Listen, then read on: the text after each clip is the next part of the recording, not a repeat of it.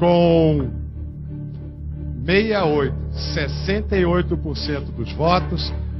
O vencedor do Big Brother Brasil é o Kleber Bambam.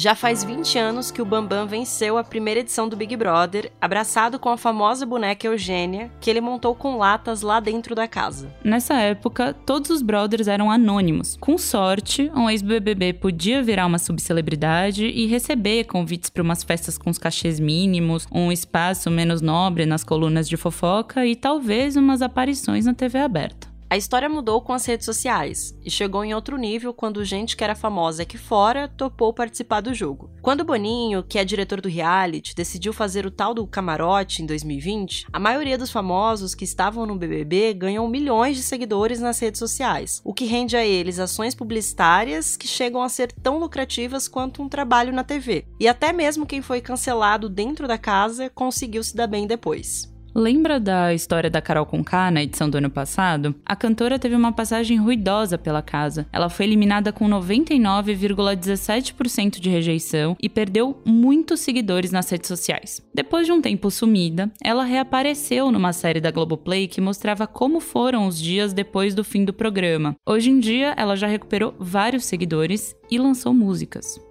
Na mesma edição, teve o Rodolfo, que foi acusado por parte do público de homofobia e racismo e lançou uma música na casa que entrou para as mais tocadas do ano no Brasil. O Fiuk, que ficou marcado por forçar a barra ao pedir desculpa por ser homem o tempo todo, ganhou um monte de seguidores. E até a VTube, sister que ficou acusada de ser manipuladora no jogo, tentou monetizar a experiência na casa com um livro sobre cancelamento. E como você já deve saber, essa semana começou uma nova edição do BBB. No episódio de hoje, a gente vai falar sobre a escolha desse elenco e tentar entender o que leva famosos a entrarem na casa apesar de todo o risco de cancelamentos. Teve até participante que contratou coach de influenciador para não fazer feio no programa. Para isso, a gente vai ouvir gente que sabe muito bem o que é participar do BBB. O Projota, a Carol Conká e a Vitube, que tiveram no programa de 21.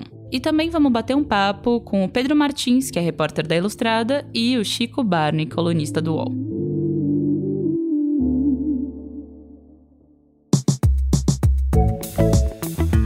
Esse é o Expresso Ilustrada, o podcast de cultura da Folha, com episódio novo toda quinta às quatro da tarde. Eu sou a Marina Lourenço. E eu sou a Carolina Moraes, e a edição desse programa é da Natália Silva, a DJ Natinha, que é aquela que equaliza todos os berros e tretas dos brothers. Quem assina o roteiro sou eu, a Marina e o Pedro Martins, que entrevistou os ex-BBBs. E não esquece de seguir o Expresso na sua plataforma preferida para não perder nenhum episódio.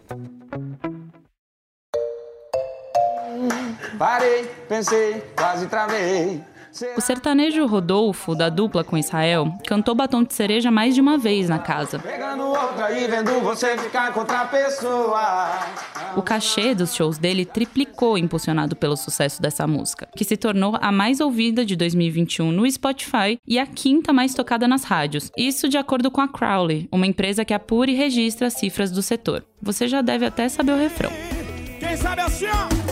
Enquanto o som do paredão toca, você gasta o seu batom de cereja. Eu bebo cerveja, eu bebo cerveja. Todo esse sucesso aconteceu mesmo com Rodolfo sendo acusado pelo público de racismo e de homofobia na passagem pela casa. Eu não tenho preconceito para estar junto, de bater papo, de dar risada. E aliás, uma das criaturas que mais me faz dar risada é a criatura gay. E tá tudo certo. Ele lá com o boy, eu de cá com girl.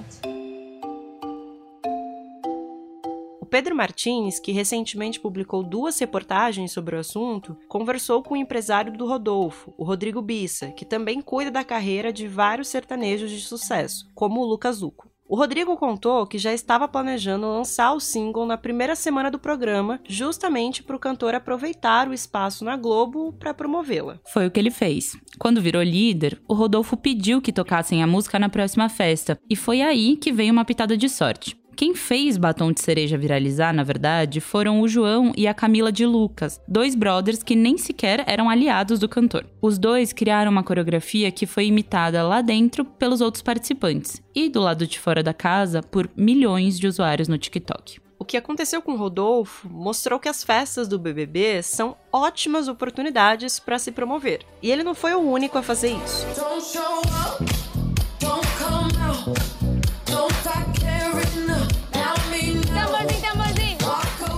Na edição de 2020, toda vez em que a Manu Gavassi dançava Don't Star Now, da Dua Lipa, a música chegava ao topo das paradas brasileiras. Ela é um dos maiores casos de sucesso entre as celebridades que participaram do BBB. A Manu tinha recusado o convite da Globo, mas voltou atrás quando o empresário dela, o Felipe Simas, convenceu ela de que era uma chance de mostrar para o Brasil quem era o rosto por trás dos hits teen que estavam sendo tocados 10 anos atrás. Ela gravou 130 vídeos para publicar nas redes sociais enquanto estivesse na casa. Os temas variavam de sororidade, feminismo, cartas abertas ao Celton Mello e a Sandy, que as respondiam e ajudavam os vídeos a viralizar. Tudo foi milimetricamente planejado. A Manu até se planejou para garantir que a paleta de cores dos looks que ela estivesse usando nos vídeos fosse exatamente igual a dos looks que ela estivesse usando na casa. Com essa estratégia, a Manu chegou à final do jogo, triplicou a quantidade de seguidores que tinha no Instagram e chegou à quarta posição do ranking da Billboard, que mede o engajamento de artistas nas redes sociais mundo afora. Ela quebrou o recorde brasileiro, que era da Anitta.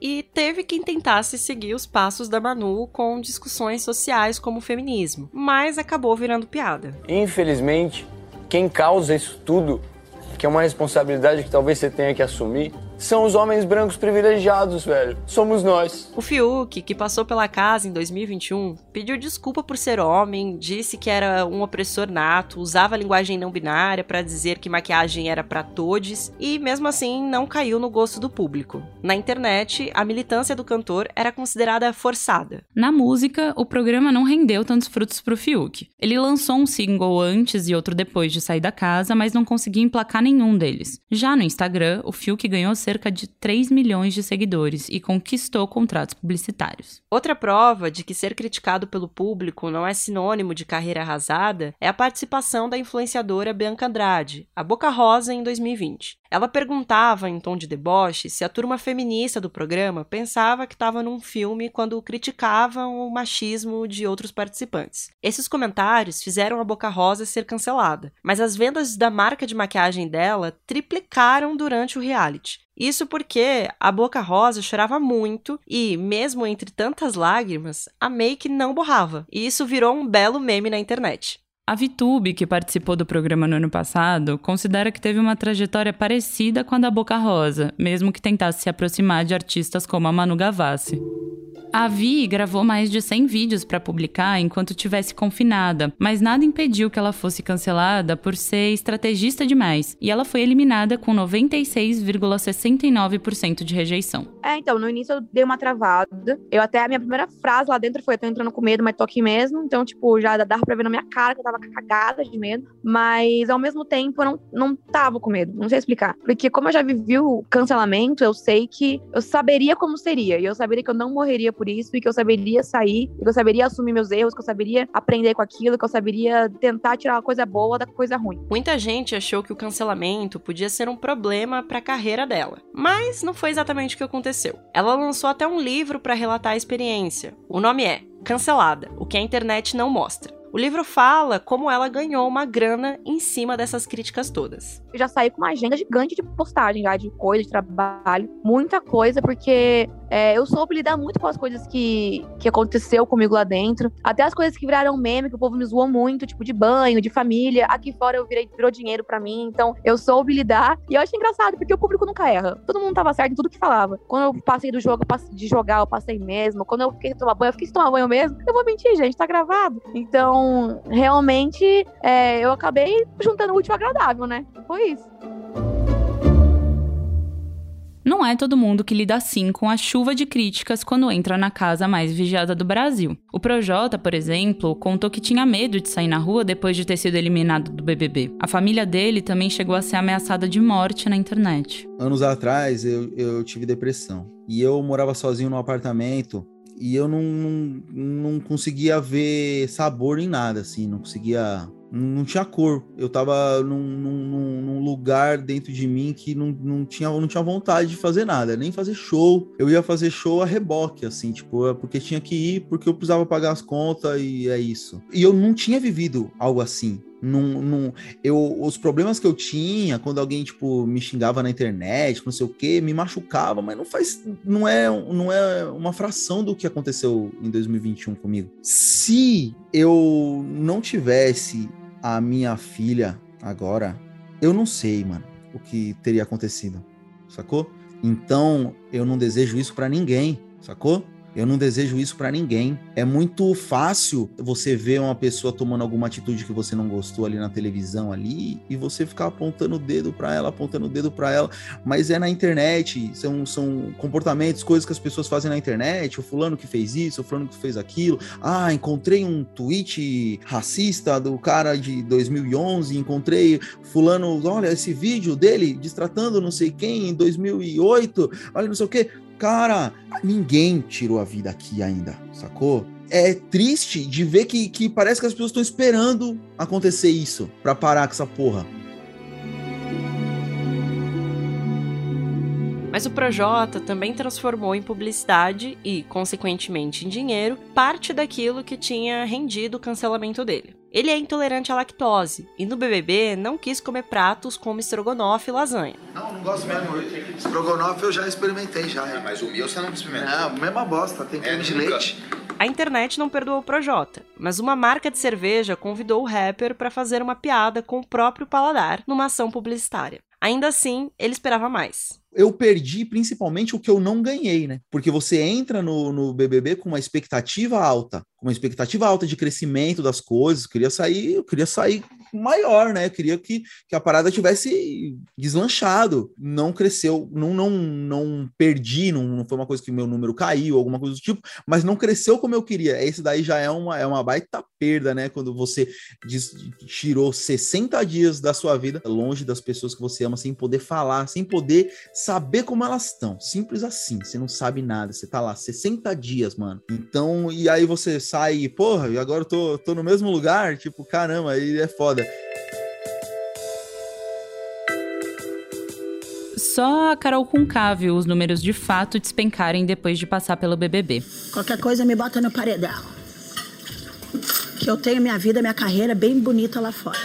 Na época em que ela foi acusada de abuso psicológico pelos espectadores, a Conká perdeu 400 mil seguidores no Instagram e alguns contratos de festivais de música no Brasil. Eu acabei desenvolvendo uma síndrome do pânico, então eu não saía de casa, eu fiquei meses sem sair e eu só comecei a sair, acho que seis meses depois de ter saído do reality, eu não ia para lugar nenhum mas eu não sofri nenhum tipo de ataque, muito pelo contrário, eu recebo muito carinho das pessoas na rua. Elas conversam comigo, elas me abraçam, me olham nos olhos, falam: Te odiei, mas já passou. Me desculpa, te ajudei a te cancelar, não achei justo o que fizeram com você. E eu falo: Ai, tá tudo certo, a gente não precisa mais pedir desculpa, é só um entender o outro, tá tudo bem. E entender que eu, eu sou um ser humano disposto para evoluir, né? Existem pessoas e pessoas, eu acho que todo mundo erra, não só eu acho isso, mas sinto que todo todo mundo erra e sinto que todo mundo tem o direito de se autoavaliar, se dar uma chance e seguir evoluindo. A gente está aqui para aprender.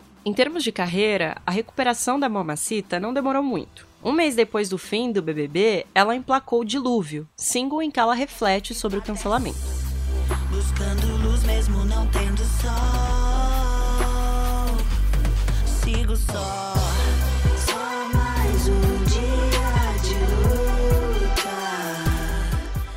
A música ficou entre as 50 canções mais ouvidas do país em todas as plataformas de streaming. E nas redes sociais, a Carol não só recuperou a perda, como conquistou mais 100 mil seguidores. Ela também ganhou uma série documental no Globoplay sobre a participação no BBB, manteve o programa que apresentava no GNT e agora se prepara para lançar um álbum. Mas em termos de saúde mental, a Carol falou que o trauma não foi nada fácil de superar. É, o medo que eu senti não foi de acabar a carreira, foi eu tive um medo de perder a sanidade. O meu maior medo quando eu saí era ficar mais louca do que eu estava aparentando, sabe? Eu tive o medo de perder a noção de viver, medo de não querer mais viver. E ele chegou, assim, essa vontade de desistir chegou. Não vou dizer que ai, não chegou, claro que chegou. Mas ao mesmo tempo eu tinha uma vontade de saber aonde isso ia parar se eu não desistisse. É para evitar esse tipo de trauma que algumas celebridades recorrem a coaches de influenciadores como preparação para o BBB. O Pedro, que conversou com algum desses preparadores, contou como funciona esse trabalho. Como obviamente não é um trabalho institucionalizado, cada coach faz de uma maneira, e são alguns que fazem esse trabalho aqui no Brasil. Então eu conversei, por exemplo, com uma coach, ela preparou a Carla Dias, por exemplo. E aí ela explicou que o trabalho ele é dividido entre corpo e mente. Então ela, ela não trabalha sozinha, ela recorre a dezenas de profissionais, às vezes, no corpo, né? Personal trainer, um dentista, um estilista, qualquer coisa que possa tornar uh, o corpo daquele famoso mais atrativo, né, dentro do Big Brother. Em mente, enfim, a terapeutas, enfim, psicólogos, qualquer pessoa que possa ajudar a pessoa a, a ser mais tranquila, né, digamos assim. Os participantes que passam por esses coaches também são os que geralmente se saem melhor no programa. O que eu percebi também, apurando essa reportagem, é que na maioria das vezes, os que recorrem a esse serviço são os que se dão melhor, assim, né? Então, o Projota não recorreu, é, entrevistei o Projota, ele não recorreu, a Carol Conká não recorreu, enfim. Então, parece que é um serviço, assim, que de alguma maneira é, dá algum efeito, né? A Rafa Kalimann, que foi uma das finalistas, né, a vice-campeã da edição de 2020, foi uma das que recorreu também, assim. E assim como a Poca, né, a Poca me contou realmente que recorreu. O que acontece é que muitas vezes, enfim, enquanto alguns é, participantes, como a Carla Dias, têm às vezes seis meses para se preparar, porque são convidados com muito mais antecedência, às vezes até de um ano para o outro, né, recusa participar no ano e volta no, no ano seguinte, enfim. Outros não têm muito tempo, assim. A Poca me contou que foi convidada com mais ou menos 20 dias de antecedência então ela até recorreu, contratou um coach que fez ela aprender linguagem corporal e tudo mais. Só que foi muito pouco tempo, segundo ela, né? Bom, agora a gente está com uma nova edição do Big Brother no ar. E meses antes da estreia, o público já estava comentando o reality para especular quantos e quais seriam os famosos da vez. Quando finalmente anunciaram os participantes, boa parte do público resgatou vídeos e postagens antigos dos novos Brothers para debater na internet. Até listas de por que cada um deles merece ou não ser cancelado rodou pelas redes sociais. Isso antes mesmo do reality começar. Uma enxurrada de figurinhas no WhatsApp, grupos no Telegram e memes sobre o programa vão surgindo e conquistando o público. Para comentar sobre essa nova edição, a gente falou com o Chico Barney, que escreve no UOL sobre entretenimento e cultura. Acho que toda edição de muito sucesso do BBB, e as duas últimas foram estão entre as maiores de todos os tempos, a seguinte sempre começa com uma ressaca muito grande, assim, de todo mundo tentando de alguma forma preencher os espaços que foram preenchidos na temporada passada, e isso a realidade sempre se impõe. Nunca dá para continuar a história do ano passado, porque são pessoas diferentes, contextos diferentes, né? misturas de, de de pessoas mesmo, de participantes que não é a mesma coisa. Por mais que todo mundo queira ser o Gil ou a Juliette, né, eles não vão estar no mesmo contexto e, e, acho que ninguém consegue se segurar tão forte num personagem assim. Então acho que o começo é sempre muito traumático porque as pessoas tentam copiar o que aconteceu no ano, no ano anterior. E como as coisas não acontecem como, como as pessoas preveem, acaba rapidamente também mudando. E aí cada temporada acha seu, seu caminho. Eu acho que ano passado aconteceu muito isso, né? É, é, as pessoas estavam. achavam que ainda estavam numa briga de fadas sensatas com machos escrotos naquelas duas primeiras semanas. E aí isso provocou uma história totalmente diferente. O, o assunto da temporada foi outro. E acho que tem uma tendência para acontecer um negócio parecido esse ano. Assim. Talvez até não demore duas semanas. Acho que vai ser até mais rápido. Pela intensidade da estreia, da galera já muito azucrinada, assim, é, acho que talvez isso seja até mais rápido. Essa nova edição do programa mal começou, mas já tá dando muita discussão na internet. Não existia para mim ruivo, loiro, negro, branco. Oh, bacana. Todo mundo para mim é como se eu Igual. enxergasse tudo igual. Para mim não, não, eu não, eu não vejo Isso tonalidades é de né? peles diferentes aqui. Eu acho que não existe assim. Eu não fui ensinada assim. Essa fala da cantora Nayara Azevedo rendeu muito comentário negativo a participante, que já entrou no programa com um rótulo de insensível. Isso porque ela planejou lançar neste mês uma música que ela tinha gravado com a Marília Mendonça, que morreu no ano passado. Mas a família da Marília não gostou nada da atitude da Nayara e acusou ela de querer se promover com a morte da amiga. Como a Nayara tá confinada no BBB, ela não faz ideia de que a família da Marília criticou a atitude dela. Também não imagina que sua equipe desistiu de lançar a música depois dessa polêmica. Além disso, a Nayara voltou no presidente Bolsonaro, o que desagradou boa parte do público, que antes mesmo de ver a Sister entrar no reality, já estava pedindo a sua eliminação no programa. E isso diz muito sobre a expectativa que o público cria pro Big Brother. É, já tem uma expectativa gigante sobre a, a vilã, que é a Nayara, o mocinho, que é o Vini, que é um cara que ninguém conhece, mas viram dois vídeos e se apaixonaram, e aí ele tem toda uma. Ele, ele precisa cumprir uma profecia, quase. E, e é um negócio assustador, né? Porque não é isso. Não, não tem como ser isso. Então, e, e mesmo a Nayara, eu acho que nesse primeiro dia ela cometeu equívocos diferentes do que se esperava dela. E ao mesmo tempo ela foi muito divertida, porque é completamente fora da casinha. Bebeu, ficou conversando com a produção, achando que eles iam mostrar o que ela tinha feito de errado. Já tem um monte de meme, então até acho que aquele ódio que as pessoas estavam preparados para ter já desde o começo, talvez se transforme num alívio cômico de alguma forma. Segundo o Chico, os famosos que entraram no BBB desse ano fazem parte de uma categoria de celebridades um pouco diferente das outras edições. Acho que tem tem, tem um nível de celebridades que acho que ainda não tinha entrado. O Thiago Abravanel é um cara muito conhecido. A Nayara Azevedo, que é, é porra, já, já foi uma das artistas mais tocadas do Brasil, não nos anos 80, ano retrasado. E eu, eu achei interessante também a, a, a, Como que eu posso dizer? A validação de duas coisas. De fofoca do Léo Dias, que é, que é, basicamente o Arthur Aguiar e a Mayra Card, e quase que um, um diálogo com a Fazenda que a Jade Picon passou o final do ano muito em evidência e muita gente conheceu, soube quem é Jade Picon por conta da, das declarações do Gui Araújo na Fazenda. Então, acho que ver o BBB abrindo para esse tipo de diálogo e, e, e é, é, mexendo um pouco mais com, com a baixaria, com, com, com sabe? Com, o populacho, eu acho muito legal. Eu, eu, particularmente adoro. Muita gente sequer liga a TV para ver o programa, mas sabe de tudo ou quase tudo que rola lá. Por causa das redes sociais. Pro Chico, o BBB cumpre um papel social que, inclusive, já foi das novelas no Brasil. O BBB é a última fogueira que a aldeia toda se senta para conversar. Isso não acontece mais com a novela, isso não acontece mais com o Nacional, isso acontece com o BBB. As pessoas, independente até da audiência ser 20, 30 ou 40, é, desde 2020 o BBB voltou a ser o assunto de grupo de amigos, de gente que não dá muita bola, mas que está acompanhando, fala mal disso, fala mal daquele, vira meme de figurinha. Isso não, não tem não tem tanta figurinha do WhatsApp do Bonner e do Cauã Raymond, mas já tem da Nayara Azevedo.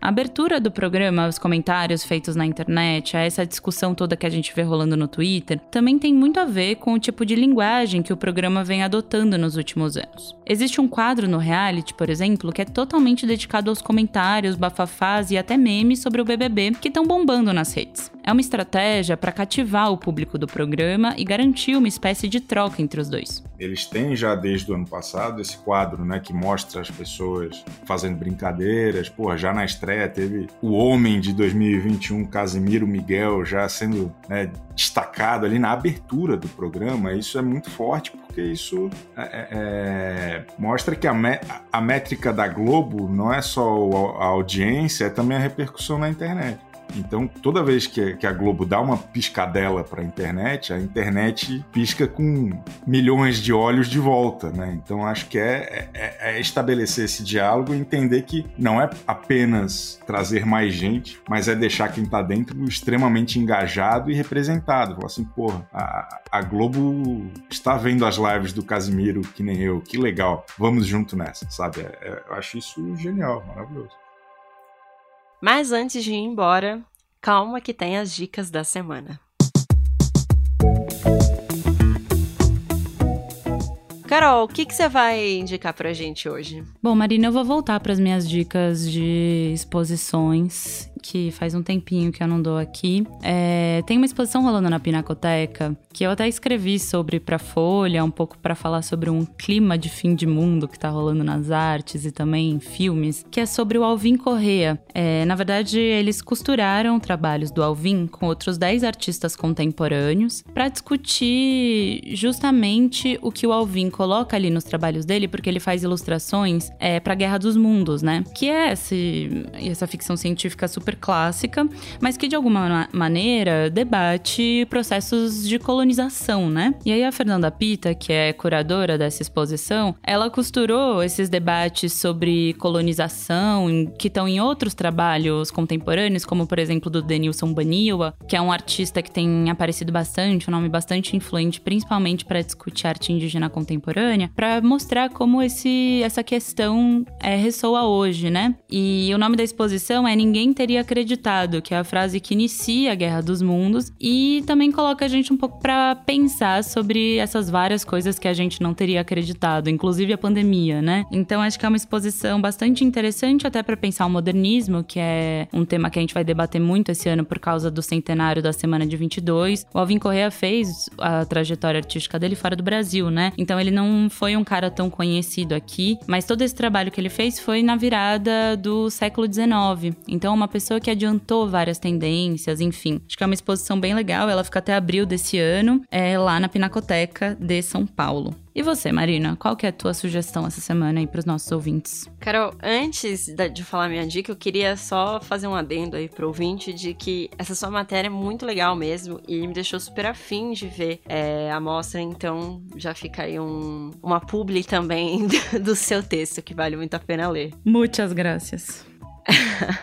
Bom, agora sobre a minha dica, eu quero indicar essa semana um livro que eu gosto bastante, que é o Dialética Radical do Brasil Negro, que é do Clóvis Moura. O Clóvis Moura, para quem não sabe, ele foi um importante sociólogo brasileiro e nesse livro ele fala sobre o fim do sistema escravocrata no país e como mesmo assim os povos negros continuaram sendo exclusos, né, e marginalizados da sociedade. O que eu gosto desse livro é que ele, ele mostra bastante, de uma maneira é, histórica, as origens e a continuidade do, do racismo no Brasil. E eu acho que é sempre uma boa leitura, então fica aí a minha dica da semana. É isso então. Esse foi o Expresso Ilustrado, podcast de cultura da Folha, com episódio novo todas as quintas, às quatro da tarde. Eu sou a Carolina Moraes. Eu sou a Marina Lourenço, a edição desse programa é da Natália Silva e o roteiro é meu, da Carol, e tem a colaboração do Pedro Martins. O Expresso volta semana que vem. Um beijo e tchau. Tchau. E vejam vídeos das crianças fofinhas se vacinando, que tá demais. Ai, muito, muito fofas. Beijo.